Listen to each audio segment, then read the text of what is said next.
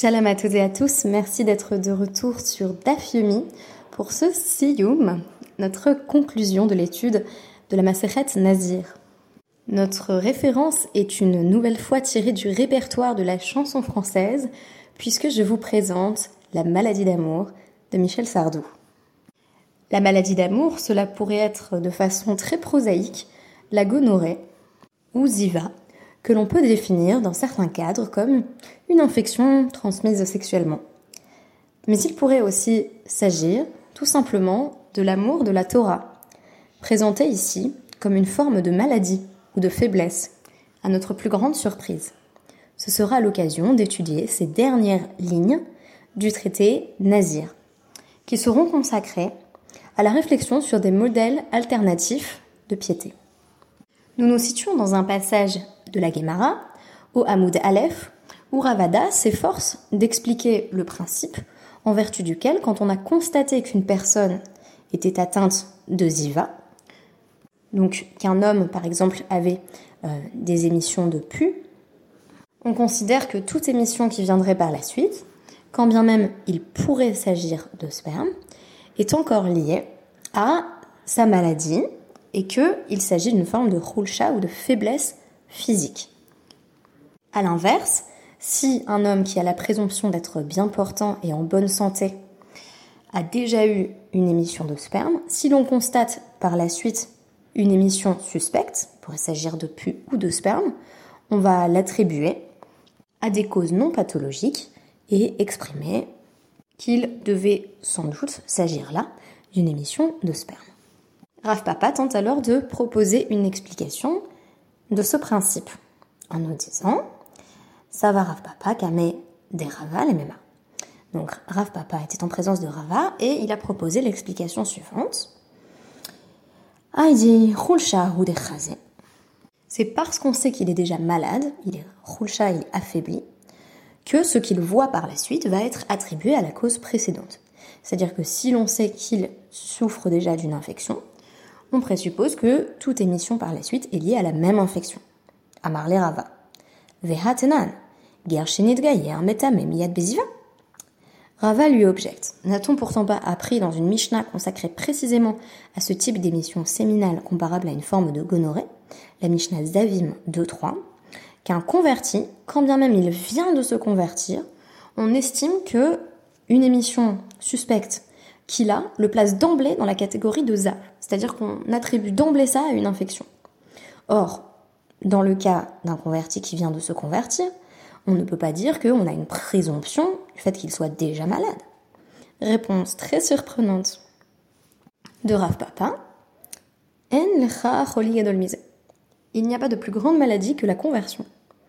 La plupart des commentateurs estiment que cela signifie que parce qu'il vient de prendre sur lui le joug des mitzvot, il est naturellement affaibli. Et oui, la maladie d'amour, ce serait peut-être celle que nous contractons toutes et tous à la naissance ou à l'issue d'une conversion, et c'est l'amour de la Torah.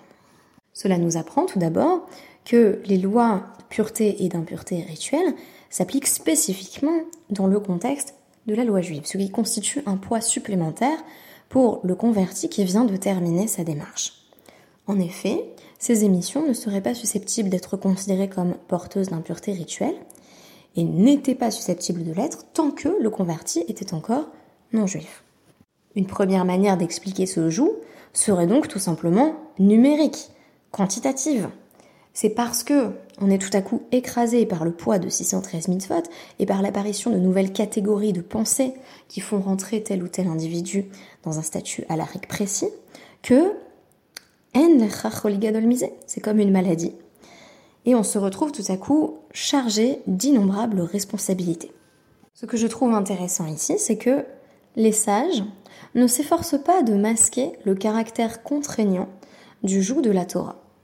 Si je vous demandais quelle est l'analogie la plus improbable pour le fait de prendre sur soi les 613 mitzvot, vous m'auriez sans doute répondu que euh, pourrait comparer la Torah à une infection sexuellement transmissible. C'est exactement ce qui est fait ici, puisqu'on nous dit qu'une personne qui a déjà eu la gonorrhée, on présuppose que ses émissions par la suite sont liées à cette faiblesse, et qu'il y a également faiblesse, c'est-à-dire épuisement physique, lorsque l'on vient de se soumettre au joug de la Torah. D'une maladie d'amour à l'autre, il n'y a qu'un pas. Mais qu'est-ce que les sages sont en train d'essayer de nous dire? Et pourquoi consacrer cette conclusion du traité Nazir à ces cas de ziva, c'est-à-dire euh, d'hommes qui souffrent euh, de pathologies physiques? Il me semble, et je pense que c'est confirmé par le passage que je vais vous ramener, qui sont vraiment les dernières lignes du traité, que les Rachamim s'efforcent ici de transmettre une nouvelle fois leurs réserves quant au phénomène de la Nésiroute, qui pouvait être d'ailleurs assez étendu à leur époque. Les sages entendent nous dire ici, la Torah est déjà un joug bien suffisant pour que l'on ne s'impose pas, en plus de cela, des formes d'ascèse individuelles qui visent à atteindre un niveau de sainteté que nous avons comparé à différents moments de notre étude à celle du Cohen ou du Lévi. Et en effet, nos dernières lignes du traité Nazir semblent poser la question de la nécessité presque philosophique de la Nésiroute. Matnitin, ce sera la toute dernière Mishnah bien entendu, Nazir Aya Shmuel. La question va être posée. Shmuel, le fils de Hana, était-il un Nazir? Selon Rabbi Nehorai, tout à fait. Puisque sa mère décrète, dans Shmuel 1, 11, ou Mora lo yale al rocho, qui peut être interprété comme signifiant le rasoir ne passera pas sur sa tête, puisque le même terme est employé pour désigner Shimshon, dont on sait à coup sûr qu'il était nazir. Mais Rabbi Yossé va proposer une interprétation alternative. Vahalo ein mora shel basar vadam. Et si mora signifiait la crainte, la crainte des êtres de chair et de sang. En ce sens, ce que Rana souhaiterait à son fils, c'est de n'éprouver que la yirat shamaim, que la crainte divine, et d'être exempt ou délivré de toute peur des hommes. Et Rabbi Nehorai de répliquer en réalité, on apprend par la suite, dans Shmuel cette fois-ci 16.2, que euh, Shmuel a bien bien euh, peur, en l'occurrence de Shaoul, puisqu'il dit euh, si Shaoul entend que je me rends dans, tel et tel lieu, il me tuera. Et donc on nous dit effectivement chez Gva Lav En réalité, oui, il avait peur des hommes. La conclusion au sujet du modèle de sainteté que propose Shmuel, et bel et bien que il était nazir. En ce sens, c'est Rabbi Nehorai qui l'emporte dans l'argumentation. Mais pourquoi citer alors l'interprétation de Rabbi Yossé Il me semble que c'est parce qu'elle nous propose un modèle alternatif qui vise également à atteindre la sainteté. Soit on choisit l'absence de mora, l'absence de rasoir, on se laisse pousser les cheveux, et ce serait effectivement la modalité euh, choisie par Hana euh, pour Shmuel ou encore choisie par Hachem pour Shimshon, soit on choisit l'absence de crainte, c'est-à-dire le fait de ne développer que la crainte divine. Là-dessus, la Guémara semble ne s'intéresser que à l'analyse de Rabbi Yossé, en évoquant effectivement la crainte divine. Rav dit à son fils Ria, ou Varer, dépêche-toi de saisir l'occasion de bénir. Chaque fois que tu en as l'occasion, et notamment euh, lors du Birkat Amazon, euh, bénis autant que tu le peux.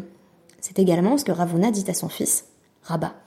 S'ensuit un va-et-vient sur la question des bénédictions. Les mêmes dit Hadif, est-ce qu'il vaut mieux bénir ou répondre à une bénédiction? Il est pourtant dit dans une braïta de Rabbi Yossé, à qui on entend apparemment donner le dernier mot ici, Gadol Haone Amen, Il vaut mieux dire Amen que bénir. Et de nouveau, Rabbi Nehorai s'oppose à lui. Ou plutôt, cette fois-ci, il est d'accord avec lui. Hashamaim, Kahu. Par les cieux, tu as bien raison. Très intéressant, puisque dans la Mishnah, on nous montre un équilibre euh, du dialogue où Rabbi Neora il l'emporte sur Rabbi Yossé par ses arguments, et ici, il est entièrement d'accord en euh, proposant une métaphore militaire, à savoir que euh, ce ne sont pas les plus valeureux qui s'élancent en premier sur le champ de bataille, puisque Giborim Notri, ce sont en réalité les héros qui, euh, suivent voilà, la, première rangée des soldats et qui vont vaincre. Répondre Amen, c'est être considéré comme l'un de ces héros du champ de bataille. De quoi réactiver le sémantisme bien connu de la Milchamta Shel Torah, cette guerre de la Torah que les sages ne cessaient de livrer. En d'autres termes, nouvelle métaphore surprenante. Après l'infection sexuellement transmissible, la guerre pour qui bénira en premier. On nous dit là-dessus, Tanaï. Cela fait l'objet d'un débat entre les Tanaïm, puisque une braïta qui nous est rapportée dans ce contexte précise que ah, chez Maharin, la Trila, il vaut mieux se précipiter pour être celui qui fait la bénédiction en premier. Ce qui sous-entendrait que si on prend l'initiative, on est en réalité euh, considéré comme plus éminent ou plus important. La toute dernière phrase du traité Nazir, vous la connaissez puisque nous la récitons tous les Shabbats.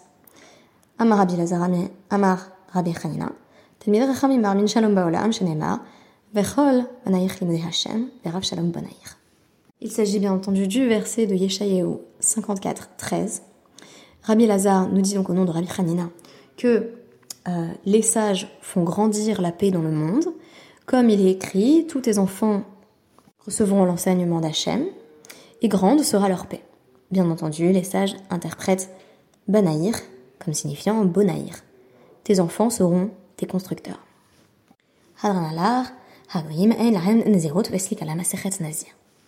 Nous parvenons ainsi à la conclusion du traité, sur un modèle finalement plus collectif, celui de la transmission de la crainte divine, celui de la précipitation pour bénir le monde qui nous entoure, mais également sur une vision plus collective, celle des enfants qui béniront et seront des constructeurs. Par opposition au phénomène in fine très individuel de la Nésiroute, qui concerne quelques individus isolés en recherche de sainteté, les sages nous proposent une ouverture sur l'ensemble du peuple. Deux arguments ici que je synthétiserai en quelques mots. Tout d'abord, nous avons déjà bien assez de la Torah. La Nésiroute n'est absolument pas nécessaire. Il peut s'agir d'un plus pour certains individus qui ont une nécessité particulière de tenter de répondre à certaines pulsions qu'ils éprouvent ou à certaines peurs.